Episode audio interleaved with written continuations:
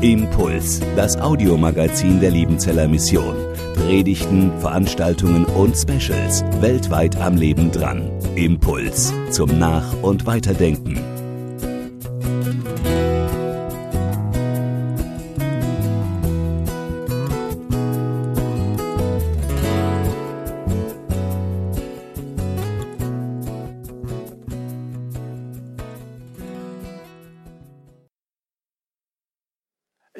Es gibt sie noch. Die wippen meistens irgendwo auf Waldspielplätzen. Da kommt eine Familie oder eine Jugendgruppe an dem Spielplatz an und sie stellen sich auf die Wippe und es ist immer eine Gaude, wenn dann die eine Seite nach unten geht und die andere Seite nach oben. Frag mich nicht, wer erfolgreich ist, der, der unten ist oder der, der oben ist, aber so ist das oft im Leben, dass wenn die einen hochgehen, dann gehen die anderen runter. Und wenn die hochgehen, dann müssen die runtergehen. Im Sport zum Beispiel kann man das ja immer sehen. Wenn die eine Mannschaft nach oben aufsteigt in der Tabelle, dann muss eine andere Mannschaft runter oder gar absteigen. Da, wo es Erfolg gibt, ist immer auch Misserfolg gewissermaßen der Pate dazu. Und da, wo Misserfolg sich einstellt, da steckt jemand oder eine Mannschaft oder ein Volk in einer Krise. Ja, Krisen gehören zum Leben. Wer lebt, erlebt Krisen. Und ich meine jetzt nicht einfach nur die Corona-Krise, auch das ist eine. Aber es gibt noch viele persönliche Krisen, die wir manchmal selbst verursachen oder einfach hineinstolpern. Und die Frage ist, wie, wie kommen wir heraus aus der Krise? Ja, wir haben ja gelernt, dass, dass Krisen immer Chancen sind, dass wir durch Krisen etwas lernen, dass wir in einer Krise Fortschritte machen. Aber das ist leichter gesagt als getan. Wie kommen wir durch die Krise hindurch. In der Bibel wird ganz oft von Krisen erzählt. Und vielleicht geht es gar nicht nur darum, wie wir durch die Krise durchkommen, sondern wie Gott sich in der Krise zeigt, wie Gott sich in eine Krise hineingibt. Und da möchte ich mit euch zwei Episoden aus dem Leben von Elia teilen. Elia, ein Prophet aus dem 9. Jahrhundert, er lebte in Israel und er war in eine Krise angekommen, denn sein König Ahab, er verehrte nicht den Gott Israels, sondern die Götter der Kananäer, die Baals Götter und andere. Und diesem Ahab muss Elia entgegentreten und ihm das sagen, dass das gegen Gottes Willen ist. Und so heißt es im ersten Königebuch Kapitel 17, dass Elia, der Tischbitter, zu Ahab geht und spricht, so wahr der Herr, der Gott Israels lebt, vor dem ich stehe, es soll diese Jahre weder Tau noch Regen kommen, ich sage es denn. Und er führt diesen Ahab in eine riesengroße Krise und das ganze Volk dazu. Und gleichzeitig gerät auch er in eine Krise, denn jetzt hat er nicht nur einen König, sondern viele andere gegen sich. Aber genau da hinein geschieht das Wort des Herrn zu ihm.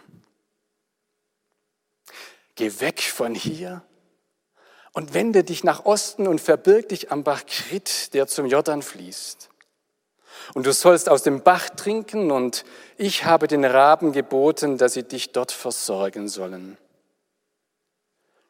Er aber ging hin und tat nach dem Wort des Herrn und setzte sich nieder am Bach Krit, der zum Jordan fließt. Und die Raben brachten ihm Brot und Fleisch des Morgens und des Abends, und er trank aus dem Bach. Und es geschah nach einiger Zeit, dass der Bach vertrocknete, denn es war kein Regen im Lande. Da kam das Wort des Herrn zu ihm. Mach dich auf und geh nach Sarepta, das zu Sidon gehört, und bleibe dort. Denn ich habe dort einer Witwe geboten, dass sie dich versorge.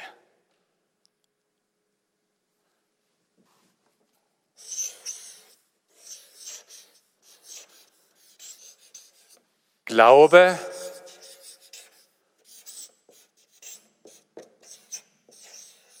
in der Krise, Elia. Du kannst in der Krise mir, dem lebendigen Gott, vertrauen. Denn du hast mein Wort. Und es geschah des Herrn Wort zu Elia, geh weg und wende dich Richtung Osten an den Bergkrit. Mach dich auf den Weg, Elia, bleib nicht stehen. Geh los in den Osten, da warst du wahrscheinlich noch nie, in Jordanien, dem heutigen Jordanien. Dort fließt ein Bach in den Jordan hinein und dort werde ich dich versorgen. Das ist das Wort des Herrn. Du gehst los und ich, ich versorge dich. Ich werde den Raben schon beibringen, dass sie dir Brot und Fleisch bringen. Frag mich nicht, woher sie das holen. So macht es Gott in der Krise. Er hat ein Wort für dich. Und dieses Wort hat oft diese beiden Bestandteile, dass Gott dir zuspricht, geh los. Bleib nicht länger stehen, sondern mach dich auf den Weg, auch wenn du vielleicht das Gefühl hast, du kommst nicht mehr weiter und du siehst doch keinen Weg. Geh und ich werde dich versorgen. Ich, ich schaue nach dir. Und dann ging Elia los und nach einer Weile war die Wasserversorgung eingestellt. Der Bach vertrocknete. Das Wasser ging aus. Und ich kann mir vorstellen, dass Elia dachte, Mensch, Gott kann das doch richten, dass jetzt hier eine Quelle aufgeht und, und ich Wasser habe. Er kann doch das Wunder vollbringen, dass Wasserversorgung hier in der Wüste gewährleistet wird. Und Gott tut es nicht, sondern wieder das Wort Gottes, fast gleich wie beim ersten Mal, geh los. Diesmal schicke ich dich nicht in den Osten, sondern in den Norden, in, den heutigen Libanon, auch ins Ausland, nach Sarepta. Dort wirst du bei einer Witwe sein und die wird dich versorgen. Eine Witwe, die, so stellt sich dann bald heraus, eigentlich gar nichts mehr zu essen hat, sondern gerade das Letzte noch zusammenkratzt, um es Elia zu geben. Nein, wenn Gott aus der Krise herausführt, dann ist nicht einfach alles vorbei, sondern das Vertrauen wächst ich vertraue ihm in der Krise und er führt mich hindurch. Es war vor einigen Jahren, als ich selbst auch in einer persönlichen Krise steckte, wo ein Wort Gottes mich durchgeführt hat. Gelobt sei der Herr täglich, heißt es in Psalm 68, Vers 20. Der Herr legt mir eine Last auf, aber er hilft mir auch. Oder der Herr, so kann man auch übersetzen, er trägt für mich die Lasten. Der Herr der Rettung. Das war für mich so ein tröstliches Wort. Mit diesem Wort konnte ich losgehen. Zögerlich einen Schritt nach dem anderen, denn ich wusste, er, er trägt meine Last. Kennst du die Situation? der Krise? Und kennst du das, wenn, wenn ein Wort Gottes dich hindurchführt? Oder wenn du es vielleicht von zwei verschiedenen Seiten hörst und dir zugesprochen wird, das Gleiche, wo du weißt, das ist von Gott. Und ich gehe im Vertrauen auf das, was er sagt, los. Ich mache mich auf, auf den neuen Weg und erfahre ihn. in der Krise. Aber die Krise kann sich noch vergrößern. Die Krise kann eine Glaubenskrise werden.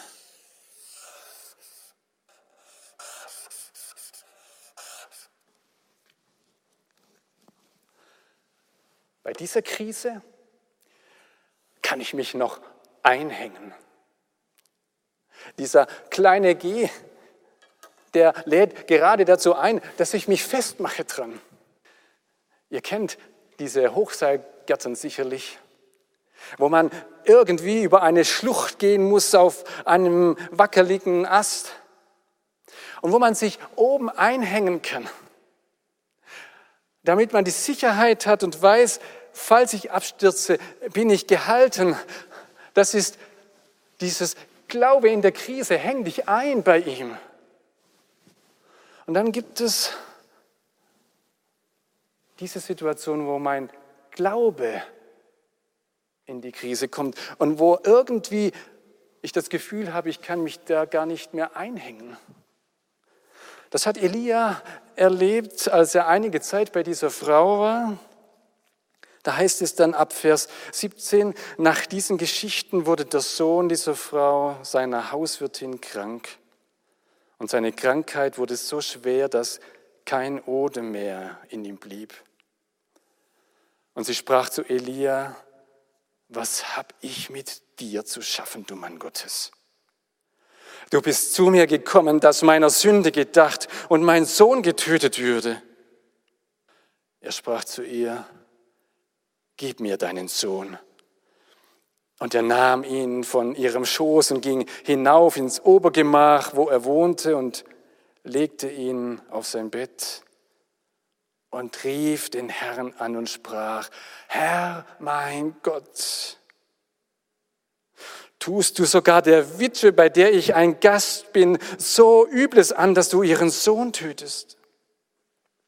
Und er legte sich auf das Kind dreimal und rief den Herrn an und sprach, Herr, mein Gott, lass das Leben in dies Kind zurückkehren.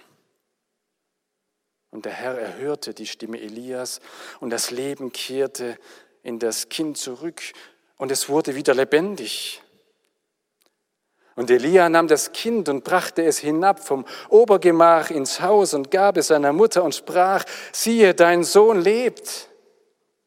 Und die Frau sprach zu Elia, nun erkenne ich, dass du ein Mann Gottes bist und des Herrn Wort in deinem Munde ist Wahrheit.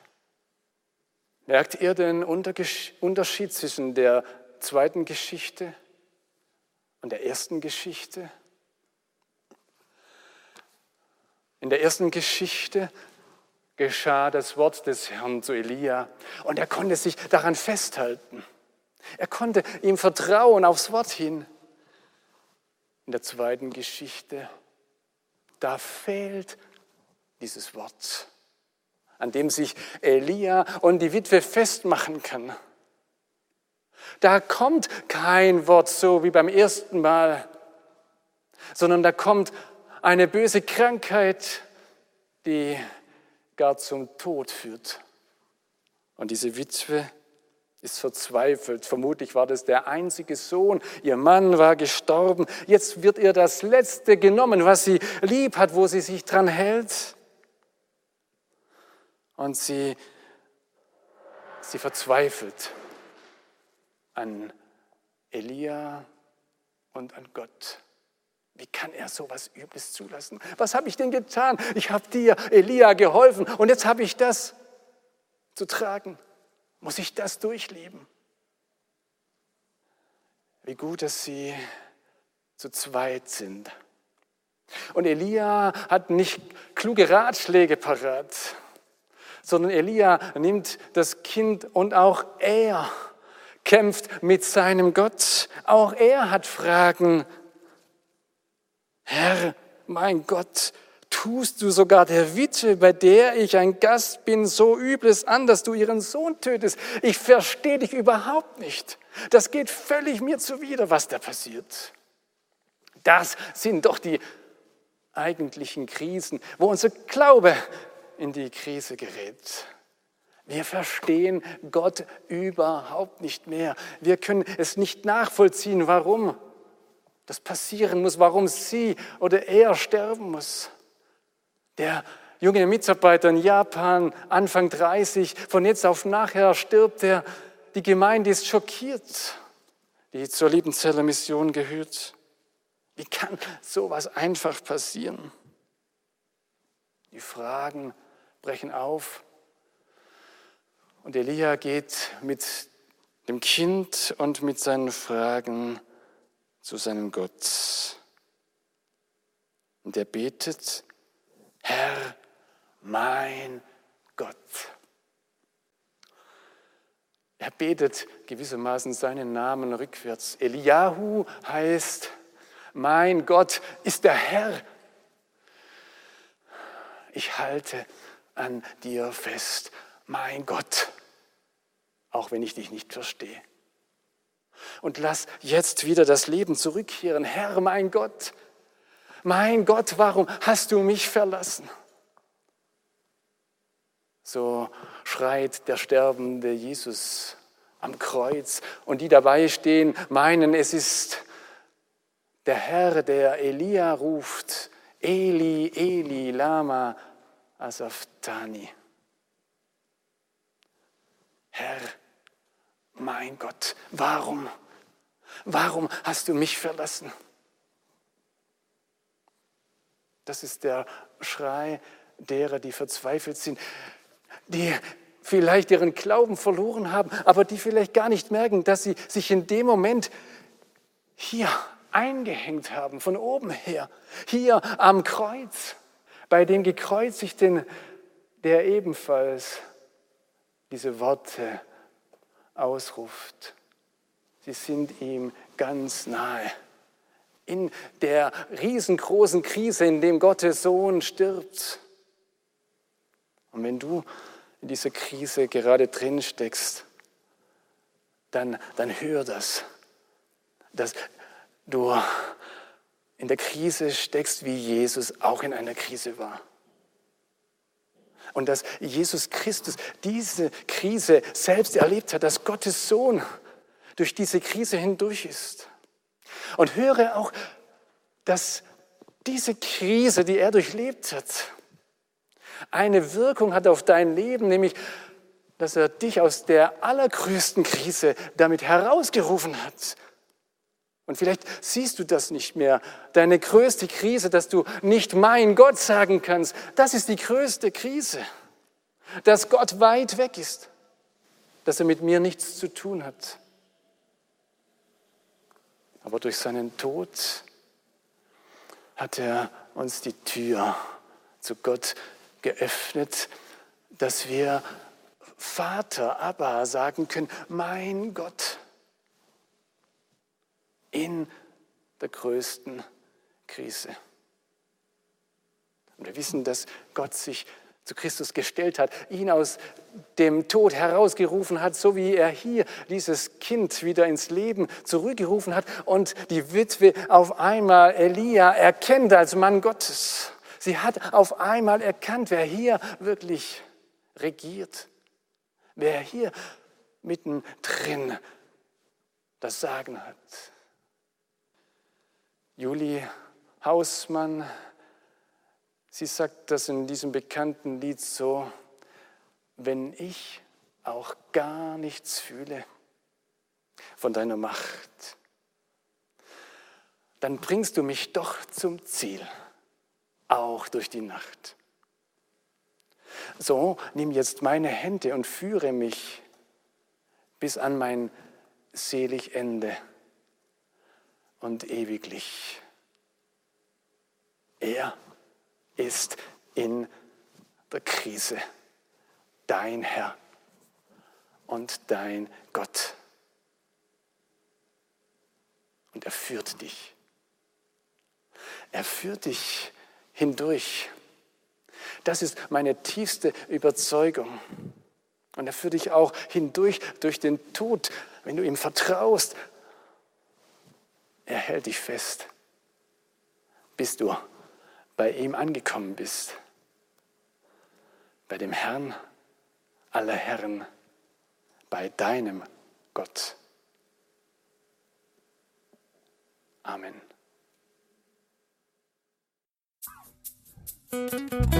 Impuls ist eine Produktion der Liebenzeller Mission. Haben Sie Fragen? Würden Sie gerne mehr wissen? Ausführliche Informationen und Kontaktadressen finden Sie im Internet unter www.liebenzell.org. Die Liebenzeller Mission produziert ebenfalls das Fernsehmagazin Weltweit am Leben dran. Informationen zur Sendung und zum Empfang gibt es unter www.weltweit-magazin.de.